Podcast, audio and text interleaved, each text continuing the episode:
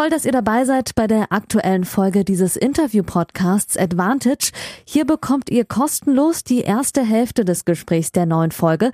Das Gespräch endet nach der Hälfte des Interviews und das gesamte Interview, das gibt's exklusiv auf der Patreon-Seite dieses Podcasts unter www.patreon.com slash advantagepodcast. Und jetzt viel Spaß beim Hören.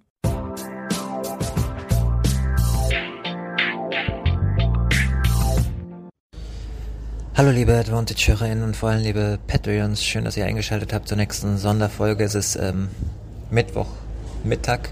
Es ist ähm, der erste Tag der zweiten Runde bei den French Open hier in Paris. Ich sitze im Medienzentrum in einer ruhigen Ecke und nehme wieder mal ähm, für euch auf. Ähm, noch einen Ticken später als die letzten beiden Tage. Es ist aber auch ähm, einiges passiert.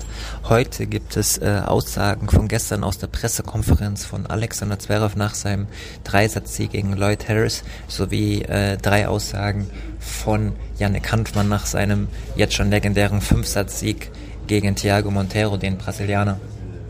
Außerdem habe ich ähm, als einziger Deut als einziger englischsprachiger Journalist um 1.20 Uhr nachts ähm, teilgenommen an der Pressekonferenz mit Gael Monfils, der Sebastian Weiß in fünf Sätzen niedergerungen hat auf dem Chatrier, auf dem Center Court 0-4 hinten lag im fünften Satz mit Krämpfen.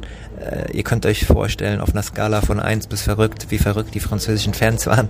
Ähm, und um 1.20 Uhr, um 1.25 Uhr kam er dann zur Pressekonferenz und ähm, ich habe für die Weltöffentlichkeit dann, damit es auch im Skript auftaucht, zwei Fragen auf Englisch gestellt. Die ähm, Qualität ist nicht ganz so gut. Ich schneide es euch trotzdem gleich hinein. Vorher aber möchte ich ganz kurz noch über eine andere Sache sprechen, die ihr über die sozialen Medien, der eine oder andere zumindest, weil es ziemlich Wellen geschlagen hat, mitbekommen habt.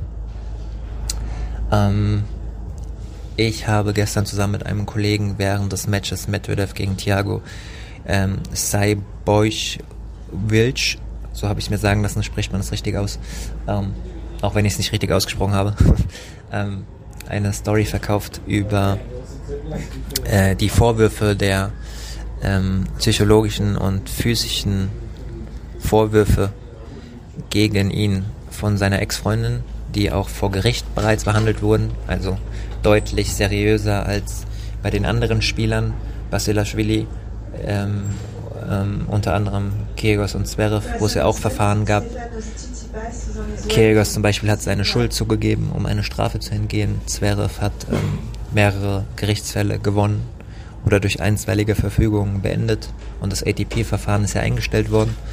Und Basilashvili hat sein Verfahren in Georgien auch gewonnen gegen ähm, Saiboc äh, äh, Wilch, ähm, aber ähm, liegt ein, ein Verfahren vor, eine Bestrafung, äh, eine Verurteilung wegen äh, psychischer und physischer Gewalt gegen die Ex-Freundin, aber keine Verurteilung seit elf Monaten. Das ist der Stand. Und da habe ich ihm die Frage gestellt, ähm, weil wir ihn konfrontieren müssen und das die einzige Chance ist, das journalistisch sauber zu tun.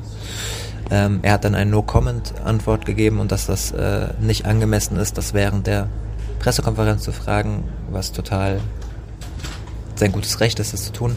Danach allerdings ähm, hat sein Agent, ehemaliger Agent auch von Guga Curtin, also sollte eigentlich erfahren genug sein, mich beim Herausgehen äh, äh, in die Enge getrieben und ein Foto von meiner Akkreditierung machen wollen, ohne mit mir zu reden.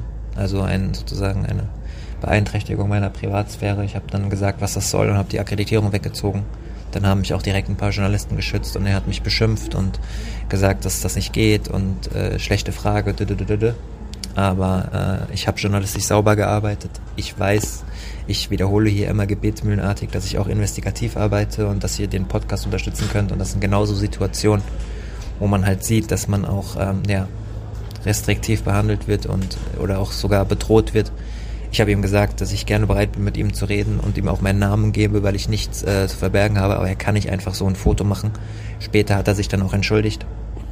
Der Vorsitzende der International Tennis Writers Association, deren Mitglied ich auch bin, hat dann auch mit ATP geredet ähm, und jetzt wird mit dem mit dem äh, Agenten auch geredet, aber im Endeffekt haben sie sich selbst ein Eigentor geschossen, weil es geht ja nicht um mich, ich bin da scheißegal.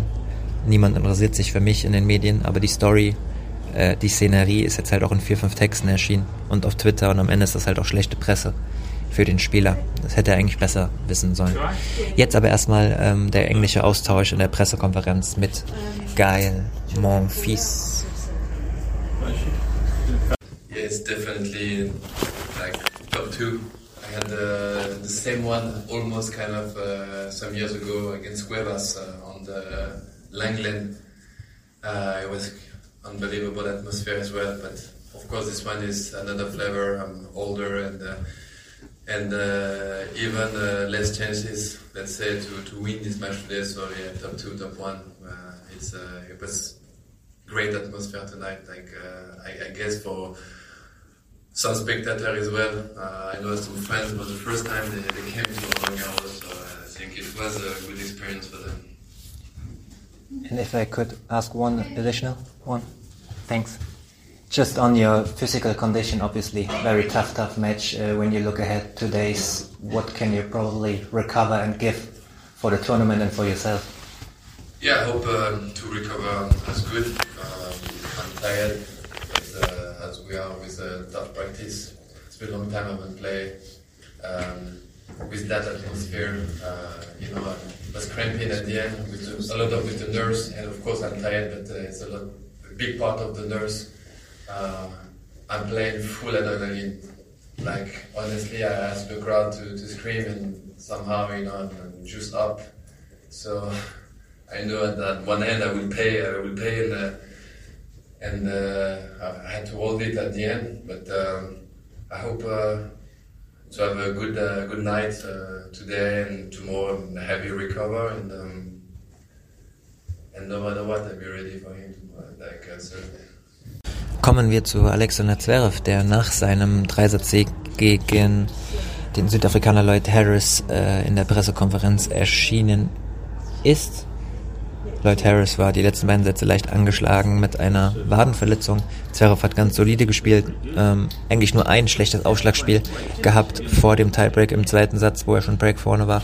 Damit wurde er auch in der Pressekonferenz konfrontiert von meinem Kollegen Klaus Wellstedt und das hat Zverev geantwortet. Das war das einzige schlechte, wirklich Aufschlagspiel, das ich gehabt habe im ganzen Match.